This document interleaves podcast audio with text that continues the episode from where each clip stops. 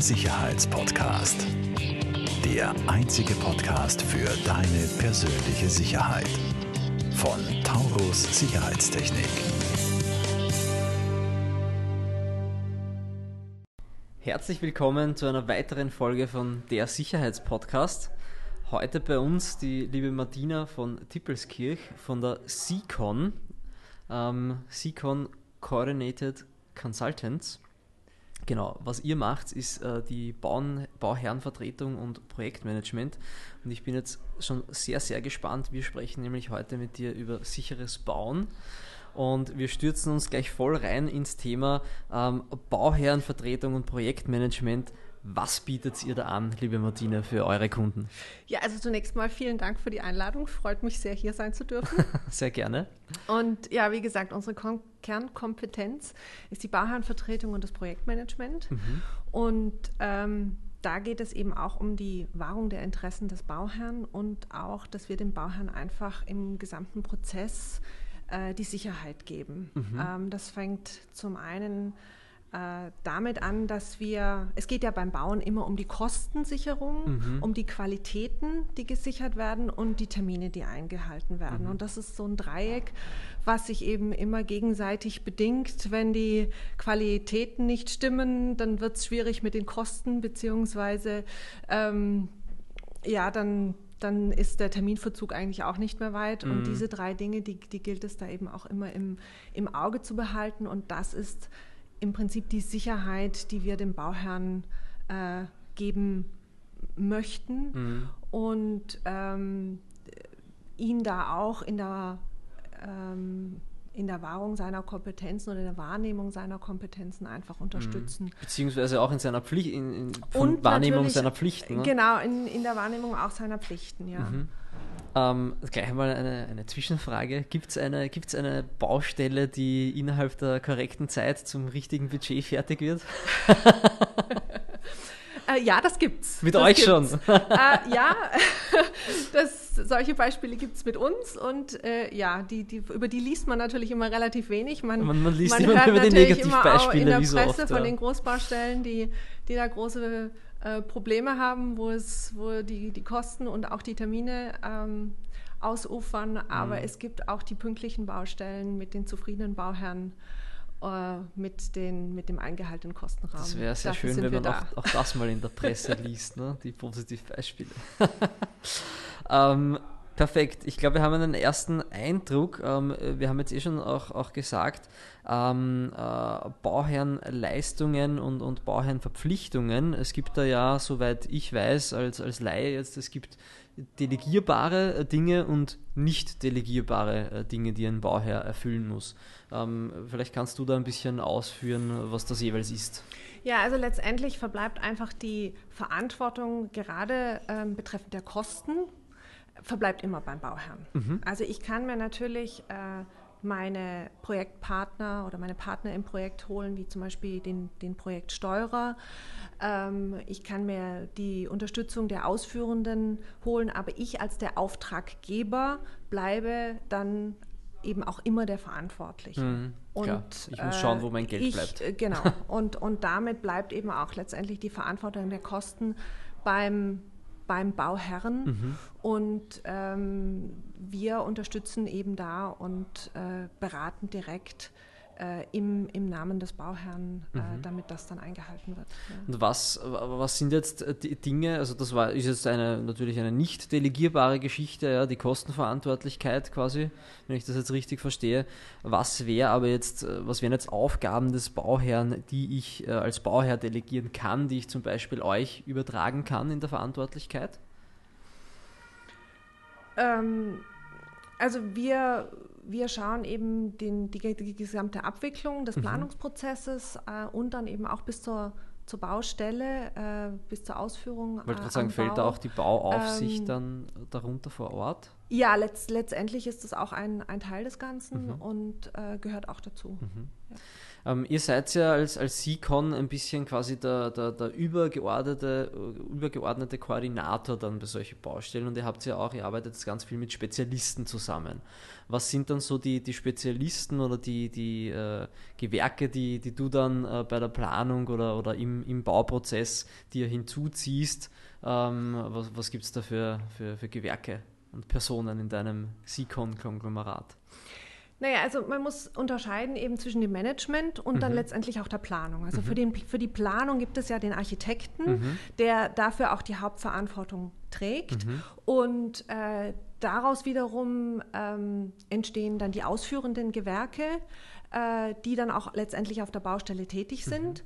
Und wo wir dann eben auch oft eingreifen, ist, wenn es in diesem gesamten Prozess einfach zu Problemen kommt. Mhm. Und dann fangen wir auch an, die einzelnen Beteiligten in diesem Prozess, den es dann gilt ähm, aufzulösen oder dort, wo es gilt, die Probleme mhm. aufzulösen, mhm. zu koordinieren. Also zum Beispiel, wenn ich jetzt, ähm, jetzt gerade mal nicht von einem Neubau spreche, sondern jetzt von einem äh, Bauablauf. Also ich habe schon eine Baustelle, ich habe ähm, als einfaches Beispiel zum Beispiel ein Einfamilienhaus, mhm. was eine äh, große Anzahl von Mängeln mhm.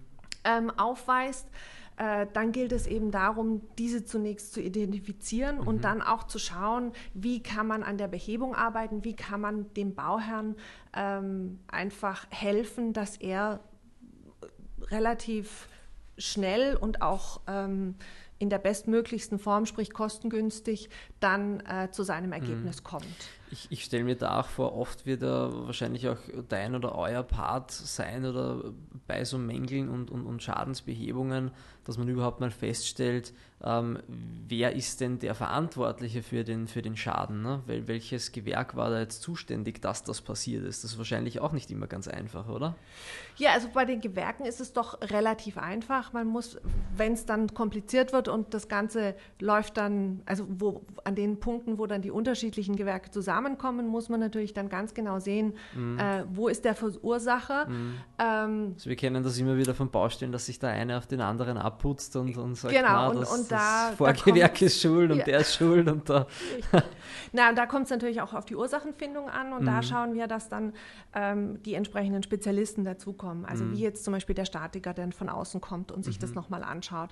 Oder dann äh, der entsprechende Sachverständige, der das Gutachten macht. Mhm. Und dann ist es natürlich auch wichtig, zum Beispiel, dass der Sachverständige, äh, dass man, dass man den ähm, das Augenmerk des Sachverständigen etwas einschränkt beziehungsweise auch darauf hinweist, weil man kann natürlich äh, sehr breit gefächert über, über die ganze Problematik ähm, sprechen oder das dokumentieren, aber, mhm. aber äh, zielgerichtet man muss quasi, natürlich dass man genau zielgerichtet auf die, auf die Ursache dann ja. ähm, äh, hingehen. Okay, ja. und für diese, für diese, alle diese Dinge seid ihr dann quasi äh, koordinierend äh, tätig und, und ja. schaut, dass ihr die Leute auch an einen Tisch bringt. Das genau. ist sicher auch nicht ganz einfach, gerade wenn es genau. zu Problemfällen kommt, dass die Leute dann auch noch miteinander sprechen und sich nicht ignorieren, ja?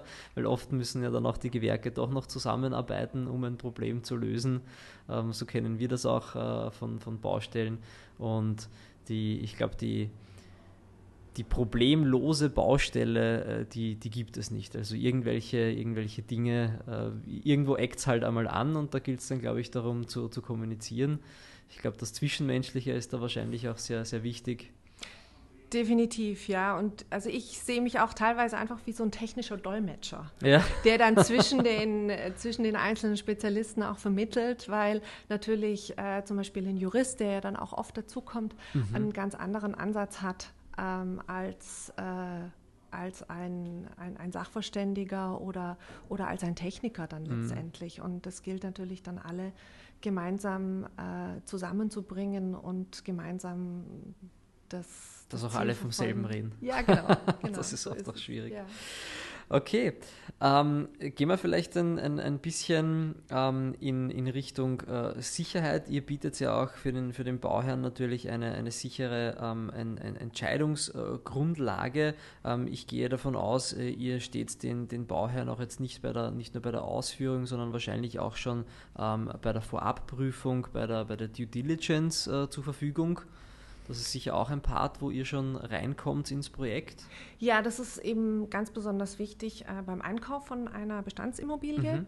Äh, und das ist natürlich auch skalierbar vom Einfamilienhaus bis zur großen Gewerbeimmobilie. Mhm. Dass man eben neben einer m, hm, rechtlichen Due Diligence eben auch die technische Due Diligence bei so einem Ankauf macht und dann eben das Gebäude überprüft auf allfällige Mängel, ähm, auf den Stand der Technik, ob eben auch sämtliche Sicherheitsmaßnahmen mhm. in diesem Gebäude noch dem, dem Stand der Technik entsprechen.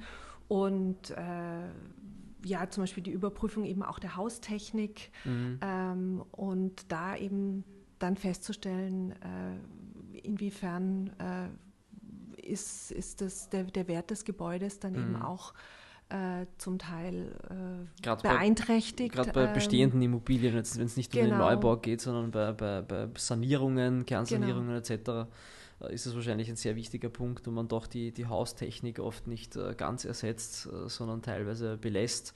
Da muss man natürlich schauen, auf welchem Stand der Technik ist das überhaupt. Ja. Ja. Gerade bei, ich sage jetzt mal, Elektroinstallationen oder dergleichen gibt es ja auch ich sage mal, bestimmte Jahrzehnte oder so, äh, wo ich sowieso alles rausreißen muss und dann einmal neu äh, machen muss.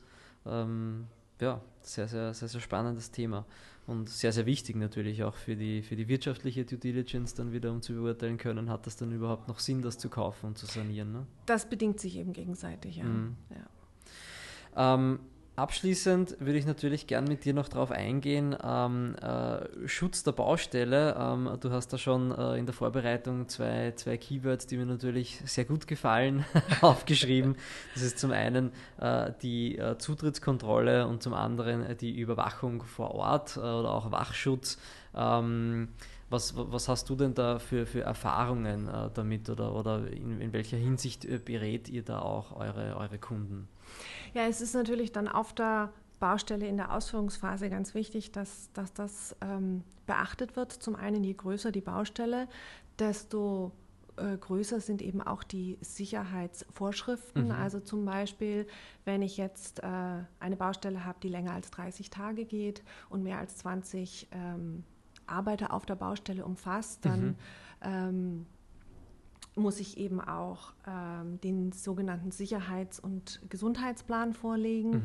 der eben auf dem Baustellenkoordinationsgesetz aufbaut. Okay. Und äh, da geht es eben auch darum, die Sicherheit der Arbeitnehmer zu gewährleisten, ja. zum Teil, äh, zum, zum einen, ähm, was jetzt zum Beispiel Absturzsicherungen für die Arbeiter anbelangt mhm. oder äh, je nachdem, wenn sie mit gefährlichen Stoffen in Verbindung kommen, dass das eben also gesichert ein, ein ist. Erhöhter Arbeitnehmerschutz. genau, auch, ja. genau. Dann geht es um den Arbeitnehmerschutz und dann ist natürlich ähm, die Baustelle, die Sicherheit auf der Baustelle an sich auch ein, ein sehr großes Thema, weil das fängt dann schon im, im Einfamilienhaus an, dass äh, Materialien, die auf der Baustelle gelagert werden, äh, ganz schnell wieder verschwinden. Mhm. Und äh, je mehr Leute auf der Baustelle eben tätig sind, dann brauche ich eben auch einen, einen Zugang, einen gesicherten, beziehungsweise mhm. ich muss wissen, wer gehört da überhaupt noch hin, mhm.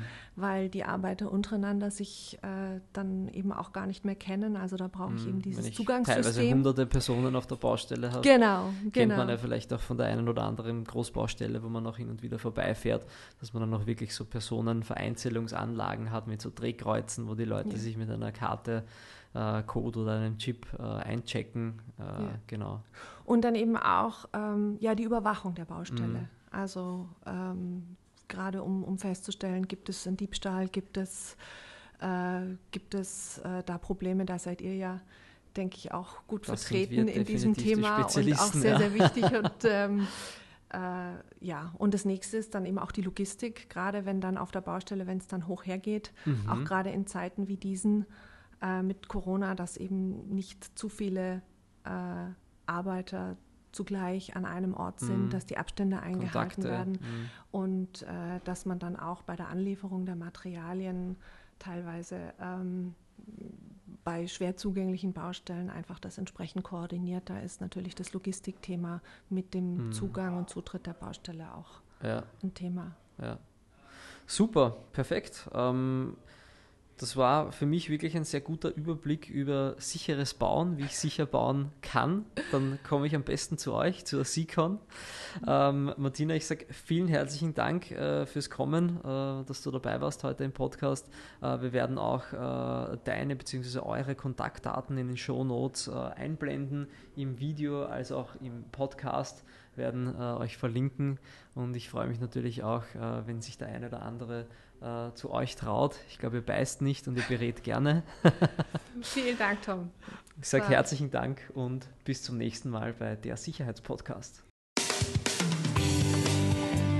Falls dir diese Folge gefallen hat, bewerte uns sehr gerne und teile den Podcast mit deinem Umfeld. Alle weiteren Informationen zu Taurus Sicherheitstechnik findest du in den Show Notes.